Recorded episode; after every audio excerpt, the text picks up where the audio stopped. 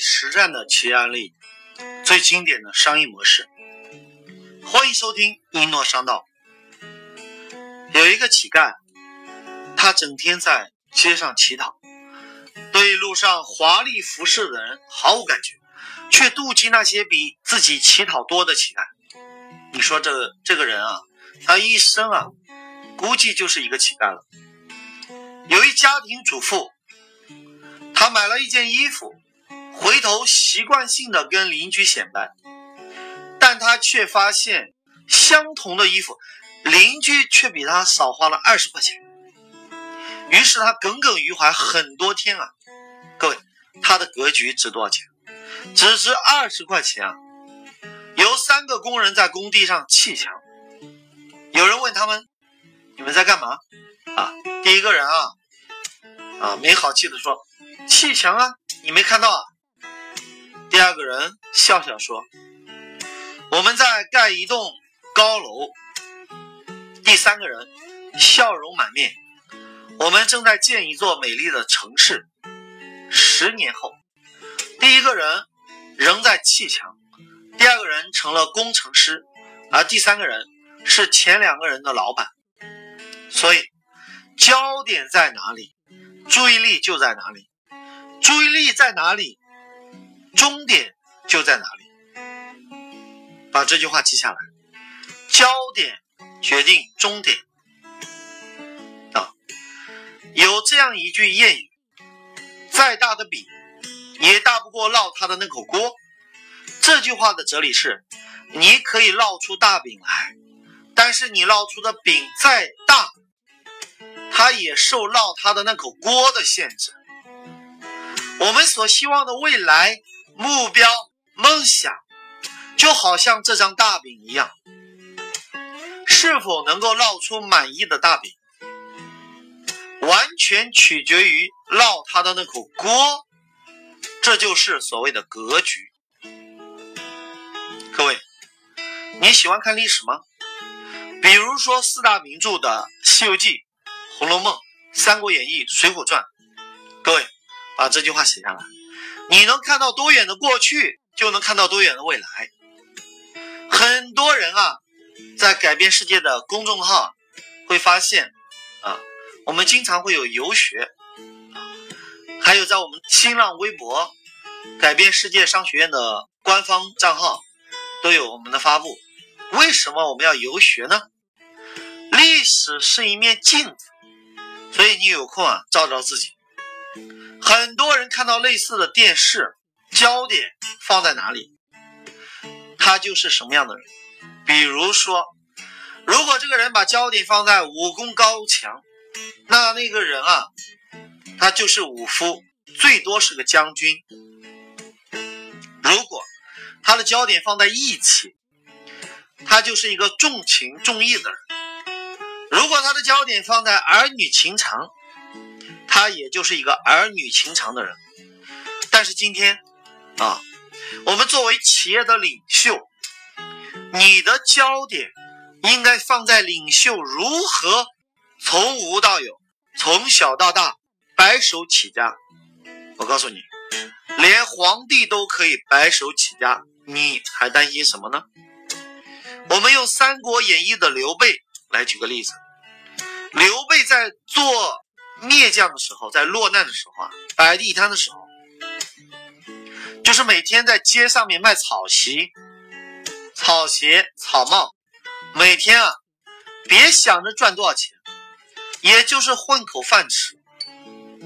跟他一起做小生意的人啊，每天都在对比，你卖了多少钱，他卖了多少钱。有个叫小二的人问刘备。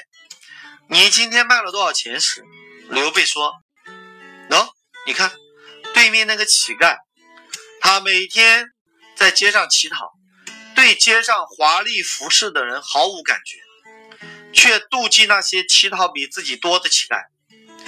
这个人呐，估计一直就是一个乞丐了。”小安马上说：“啊，我们比他也好不了多少啊，咱们就是一个要饭的生意。”您还看不上啊？那您的梦想是什么？刘备说：“匡扶汉室。小爱听了，哈，就哈哈大笑。嘿，嘿，就凭你一个知席贩履之辈，还想匡扶汉室？小爱和旁边的小商小贩啊，就一起嘲笑刘备。把这三句话记下来。第一，但凡大成功之人啊，刚开始都是一个笑话。第二句，鹰有的时候飞得比鸡低，但是鸡永远也飞不了鹰那么高啊。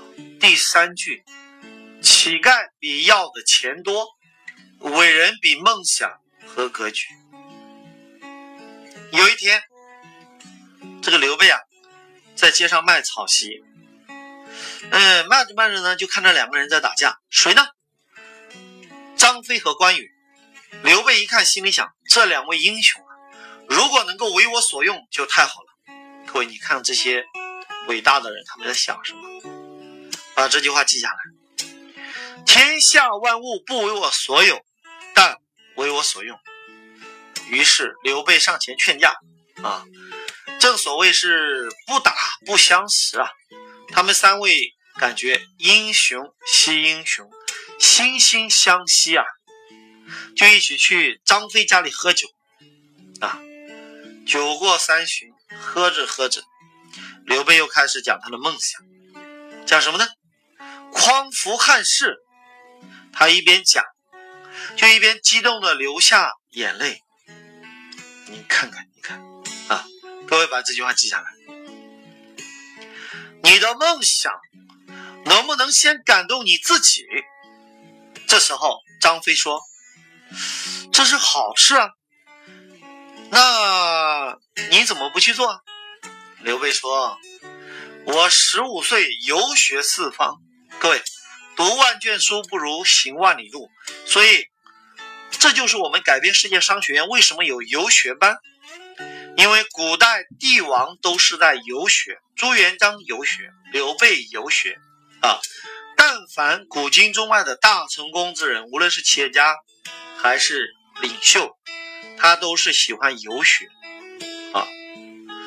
那我们回来啊，刘备说，十五岁游历四方，啊，寻师访友，常思上报国家，下安黎民。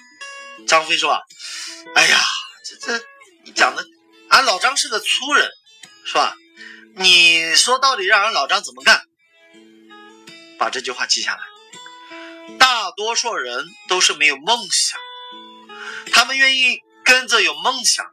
他们之所以愿意跟着你，就是因为你可以告诉他们该怎么做。”让刘备接着说：“啊，你看。”但凡乱世啊，就会出英雄，英雄亦是时也。所以现在是乱世，我一直想招兵买马，组建自己的军队，只恨自己财力不足，至今二十八岁了，只能空怀壮志，心中滴泪。啊说完，他就呜呜的哭了起来。各位，你看看人家这个众筹的境界，你看看。啊，眼泪啊，就啪啦啪啦的往下掉啊！他不是嘴上说心中滴泪，你说你心中滴泪，人家又看不到，你至少你要眼泪要流出来啊！所以后来人家说刘备的江山是哭出来的。各位，把这句话记下来，你的梦想能不能先感动你自己？啊，这是关键啊！张飞一听啊，这简单啊，俺张飞有钱啊，愿与君啊共举大事。最后啊，这个关羽啊，看到张飞说有钱，自己囊中羞涩啊，哎，也有点自卑啊。这个时候刘备又说：“哎呀，孤木难成林啊，你看就我们俩怎么行呢？”关羽说：“如蒙不弃，某愿相随。”哎呀，这个刘备一听，正中下怀。有钱的出钱啊，有力的出力，千军易得，一将难求。各位，你看，这就是众筹的最高境界，这厉害。张飞是既有心又有出钱又出力啊。关羽虽然没钱，但是他什么呢？有心啊啊，他又有心又出力，这就是桃园三结义，最后成为千古佳话。把这句话记下来。众筹的顺序是收心、收人，再收钱啊，因为啊，心在哪里，人在哪里，人在哪里，钱在哪里，关键来了啊！张飞当时已经是一个当地的土财主，而刘备啊，可以说是穿的破烂不堪，他为什么愿意把？全部的家当捐献出来给刘备呢？很简单，因为刘备啊，他想要匡扶汉室当皇帝啊，而张飞啊就想当个大将军。你想想，这个刘备都当皇帝了，他当将军不是轻而易举吗？所以啊，刘备比张飞的格局大，把这句话记下来，大格局。新小格局。刘备找到诸葛亮，问诸葛亮：“啊，嗯，那孔明啊，你的梦想是什么？”诸葛亮说：“啊，一展平生所学，匡扶民主，平定中原。”诸葛亮又说：“请问将军，您的梦想是什么？”啊，因为那个时候刘备只是一个将军啊。刘备说：“匡扶汉室。”诸葛亮一听很震惊，啊，所以就跟着刘备干了。各位，我们好好的想想这句话：大格局吸引小格局。那我们来看一看啊，刘备计谋不如诸葛亮，啊，对不对？但是诸葛亮能够为刘备所用。汉高祖刘邦，啊。他打仗不如韩信，治国安邦不如萧何，出谋划策不如张良，没关系啊。韩信、萧何、张良都被刘所用啊。朱元璋打天下也是用比自己厉害的人啊啊！各位高人之间不是比刀枪棍棒，比什么？比格局啊！真正的上流社会。啊，不是比谁钱多，比什么格局？还是那句话，大格局吸引小格局。这让我想起乔布斯和约翰的故事。乔布斯在车库创业，啊，创办了苹果电脑，对不对？啊，因为乔布斯是做技术出身的，因此啊，乔布斯在想。我需要一个厉害的市场总监，因为我天天搞技术，但是谁合适呢？找谁呢？乔布斯想来想去啊，觉得约翰不错，因为约翰当时在百事可乐啊做什么市场总监，乔布斯就去找约翰，找了很多次。有一天啊，乔布斯敲开了约翰家的门，梆梆梆。这约翰一开门啊，乔布斯就说了。你是继续卖糖水呢，还是跟我一起改变世界？这约翰心里面很纳闷啊，这个人啊还想改变世界。他说啊，这样我考虑一下吧。后来啊，乔布斯就走了。过了一些日子啊，哎，乔布斯又来敲约翰家的门，梆梆梆啊！约翰打开门一看，是乔布斯，又说啊。你是继续卖糖水呢，还是跟我一起改变世界？约翰说：“哎呀，好，我考虑一下啊。”然后啊，过几天啊，乔布斯又来敲门。这约翰打开门一看啊，又是乔布斯。